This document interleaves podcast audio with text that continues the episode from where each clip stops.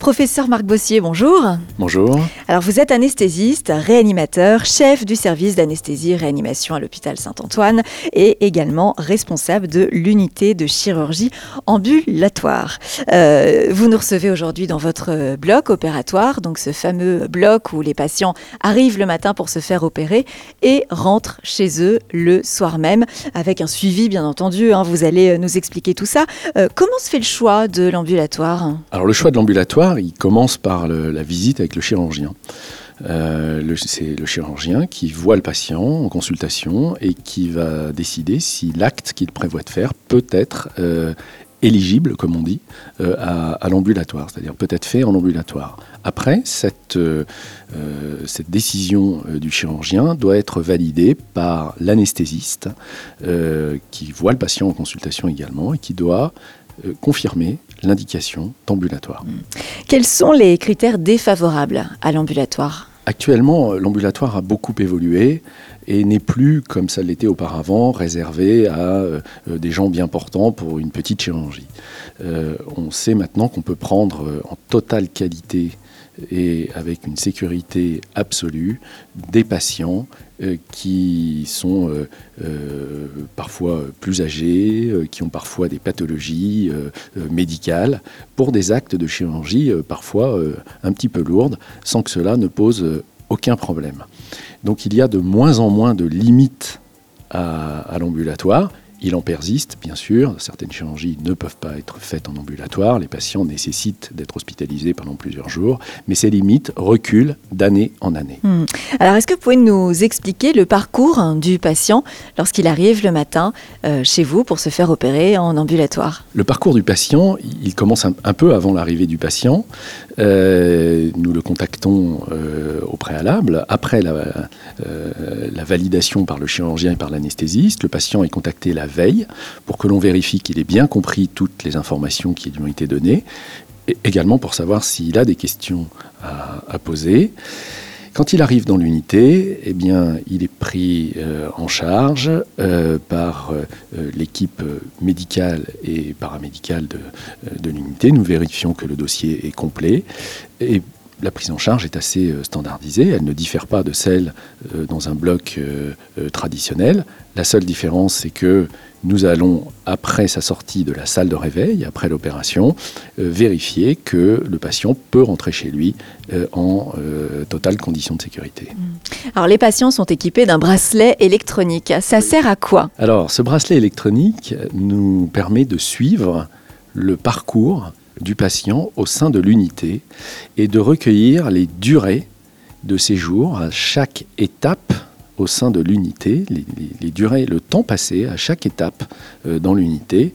Et euh, cela nous permet de, bâtir une programmation très précise des heures d'arrivée et de sortie du patient en fonction de l'acte opératoire, du chirurgien euh, qui doit l'opérer et de la technique anesthésique qui est retenue.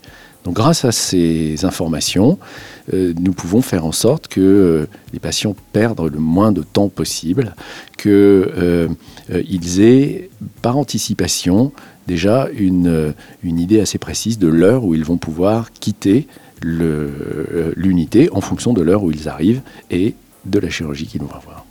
En moyenne, 18 patients par jour euh, sont opérés euh, en ambulatoire euh, chez vous à, Saint-Antoine. tout est chronométré, pas de temps perdu, pas de place inoccupée. Et si par chance, entre guillemets, il vous reste un peu de temps et un peu de place et quelques outils utiles, vous prévenez les urgences Bien sûr. Pour pouvoir euh, optimiser. on prévient les urgences quand le programme est fait, on, les, est établi, on les prévient déjà la veille. Et donc le chirurgien euh, qui est aux, urgences sait de combien de places il pourrait éventuellement disposer euh, le lendemain dans l'unité et à quelle heure il faut faire revenir ces patients. Et puis au fur et à mesure dans la journée, il nous arrive d'être euh, appelés par nos, collègues euh, chirurgiens ou urgentistes pour prendre en ambulatoire des urgences. à partir du moment où les procédures ont été développées en commun entre les équipes, ça ne pose strictement aucun problème Et une fois encore, c'est le patient qui bénéficie de cette organisation. Hum, hum, hum. Alors comment se passe le suivi d'un patient fraîchement opéré qui rentre chez lui le soir même, voire même l'après-midi? Voire même le matin. Voire même le matin, tout de suite après, une heure après le réveil. Certains patients n'ont pas besoin de, rester plus d'une heure après l'intervention chirurgicale. Donc il y a quand même un suivi, vous gardez le contact? Alors on garde le contact. Alors on garde le contact de, de plusieurs façons. Tout d'abord, le patient, il sort avec des documents des documents qui sont des ordonnances, qui sont également des, des informations sur ce qu'il peut ressentir, sur ce qu'il doit faire en cas euh, euh, de... Euh, s'il a des questions à se poser ou s'il y a un événement indésirable qui survient, il faut que le patient puisse recontacter un professionnel de santé ou un établissement de santé le plus rapidement possible. Donc ce patient va sortir avec tous les documents qui permettent de la prise en charge une fois qu'il est revenu à son domicile de n'importe quel événement. C'est un élément de sécurité majeur. Puis ce patient, nous allons le recontacter au téléphone le, lendemain. Le lendemain. Et pour certains, au quatrième jour post-opératoire. C'est l'appel J plus 1 ou J plus 4, selon euh, le, type de chirurgie. Et donc nous gardons le contact avec lui. Euh, il va pouvoir euh, nous dire comment ça se passe. Le plus souvent, ça se passera très bien, mais il arrive qu'il ait des questions à nous poser. Et puis pour certains actes très minoritaires, il y a une justification, un suivi particuliers à domicile, notamment par des réseaux de soins euh, infirmiers que nous avons développés euh, dans, cette, dans cette unité. Euh, ça concerne le suivi, par exemple, de dispositifs contre la douleur à domicile. Mhm. Est-ce qu'il y a des limites à l'ambulatoire? Il y a des limites à, l'ambulatoire qui tiennent à la, à la condition médicale des patients, euh, qui tiennent à l'acte opératoire. Bien sûr, on ne peut pas encore faire de chirurgie cardiaque, par exemple, en ambulatoire. Et puis qui tiennent à l'organisation aussi des unités euh, euh, d'ambulatoire. il est évident que n'importe quel acte ne peut pas être fait dans des unités qui ont des degrés de maturité organisationnelle plus ou moins avancés. Donc il n'y a pas de liste euh, euh, absolue et, totalement délimitée d'actes faisables ou pas. Ça va dépendre euh, des ressources locales, de la compétence des équipes médicales et de l'organisation de l'unité. Mmh. Je pensais notamment aux opérations qui peuvent entraîner des hémorragies internes. Comment vous arrivez à gérer cette éventuelle problématique? Alors, toute la réflexion sur la gestion des risques est, basé euh, sur une appréciation entre le risque réel que l'on connaît par des séries, mais les statistiques ne nous aident pas beaucoup. Euh, un patient euh, qui, est malheureusement qui ressent une, une complication, c'est toujours 100% pour lui. Hein. Donc les statistiques ne nous aident pas beaucoup.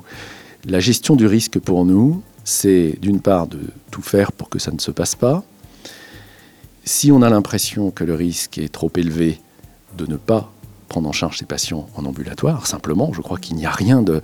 L'ambulatoire n'est pas une prouesse, euh, c'est quelque chose qui bénéficie aux patients. À partir du moment où il y a un risque, le patient doit rester euh, à l'hôpital. Et la troisième chose, c'est de mettre en place ce suivi à domicile et de mettre en place une information qui permette aux patients de recontacter la bonne personne 24 heures sur 24 euh, pour euh, s'il se passe euh, quoi que ce soit. C'est ça la vraie gestion du risque. Mm, mm. Alors avant de se quitter, professeur Bossier, présentez-nous les nombreux professionnels qui ont un rôle important au bloc, à commencer par le, chirurgien évidemment, l'anesthésie réanimateur que vous êtes, et puis toutes les équipes, hein, les, cadres de santé, les infirmiers spécialisés. c'est un espace de vie en fait, hein, un bloc C'est un espace de vie. Le bloc opératoire, c'est probablement euh, un espace où se côtoient le plus grand nombre de catégories socioprofessionnelles euh, différentes.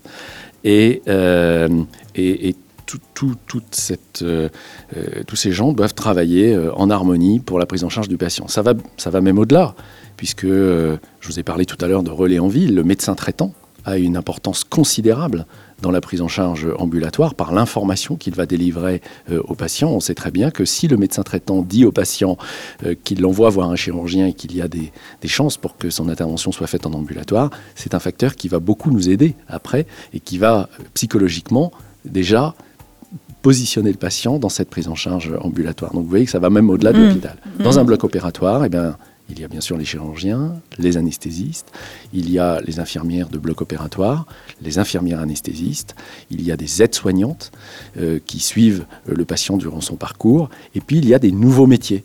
Et c'est ça qui est intéressant avec l'ambulatoire. Ces nouveaux métiers, c'est des métiers de logisticien, parce que vous avez compris que la logistique était très, très importante. C'est des métiers d'aide-soignante de parcours patient qui suivent le patient durant son parcours dans l'unité et qui apportent une, euh, quelque chose de très personnalisé, une prise en charge très personnalisée. Et la dernière chose, c'est des infirmières de coordination euh, ambulatoire euh, qui sont là pour informer les patients après l'indication portée par le chirurgien ou l'anesthésiste, qui pourrait passer du temps, toutes les unités n'en bénéficient pas malheureusement, mais qui passerait du temps à expliquer au patient la façon dont ça va se passer, puisque le patient est acteur de sa prise en charge en ambulatoire. Merci beaucoup, euh, professeur Marc Bossier. Euh, je rappelle que vous êtes euh, anesthésiste, réanimateur, chef du service d'anesthésie-réanimation et responsable de l'unité de chirurgie ambulatoire à l'hôpital Saint-Antoine. Merci à vous de nous avoir ouvert les portes de votre bloc opératoire.